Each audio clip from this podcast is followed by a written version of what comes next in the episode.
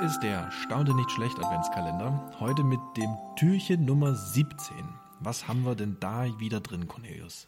Hinter dem Türchen Nummer 17 befindet sich eine äh, Mitteilung aus dem Münchner Merkur 2005. Geht wie folgt los.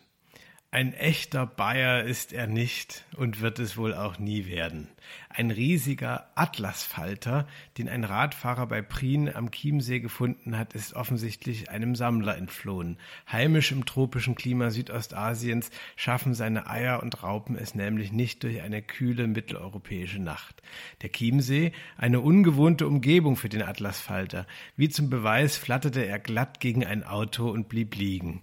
Ein Radfahrer hat das Tier schließlich aufgesammelt und zur Polizei gebracht. Diese staunte nicht schlecht, als sie ihr Maßband anlegte. Gut 20 Zentimeter Spannweite standen zu Buche, eine Größe, mit der der Atlasfalter locker einheimische Arten übertrifft.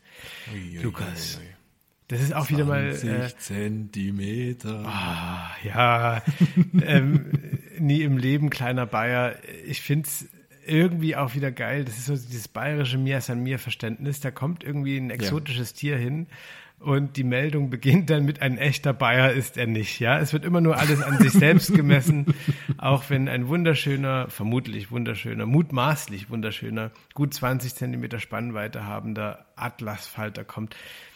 Wie wird's dem Aber das denn ist doch schon gegangen toll, sein? oder? Ja. Also ich meine, Ich allein, ich, ich, weil ich habe ich hab das gerade gehört, weißt du, und dachte mir so, ey, wie groß muss denn dieser Schmetterling sein, dass der so eine Aufmerksamkeit auf Ja, sich zieht? ja, Aber ich meine, ja. 20 Zentimeter, das ist echt eine Ansage. Das ist eine Also das Ansage. schaffen bei uns ja nicht mal, nicht mal kleine Vögelchen. Und ich finde, es ist auch eine erstaunliche Nähe strukturell zu unserem gestrigen Türchen. Ja, also wir haben hier jemanden, der von sehr weit herkommt, äh, der Ja, ein bisschen stimmt, desorientiert stimmt. ist, der Sich irgendwie wieder nach Bayern in hat, Bayern ja. gelandet ist, warum auch immer. Ja. Und der dort, weil er auch vielleicht ein bisschen angezwitschert ist, auch erstmal irgendwo gegendonnert ähm, und dann kommt die Polizei. Also im Grunde die dieselbe Meldung wie gestern. Viel anders ist Ja. nicht. Ja. Eigentlich ist nichts sonst passiert. Ja gut, dann, dann haben wir es an der Stelle schon. Ich denke auch, ja. Mal ein kleineres Türchen. Das darf auch mal Oder sein. möchtest du noch etwas hinzufügen, Cornelius? Noch Mir etwas? fällt kennst du dich aus Schmetterling mit, mit Schmetterlingen? Ja. nichts ein. Wir könnten jetzt noch über das Schweigen der Lämmer reden, aber äh, das wollen wir jetzt auch nicht im Advent machen. Ich würde stattdessen sagen, Was hat das wir, mit Schmetterlingen zu tun? ach Lukas, vielleicht guckst du den Film mal und äh, vorher möchte ich da glaube ich jetzt nicht mit dir drüber reden. Ich dachte, stattdessen, es geht um Schafe. Stattdessen ist morgen das 18. Türchen zu öffnen. Da legen wir uns Ja. schnell wieder hin, damit wir morgen auch wach und kräftig genug sind, das zu tun.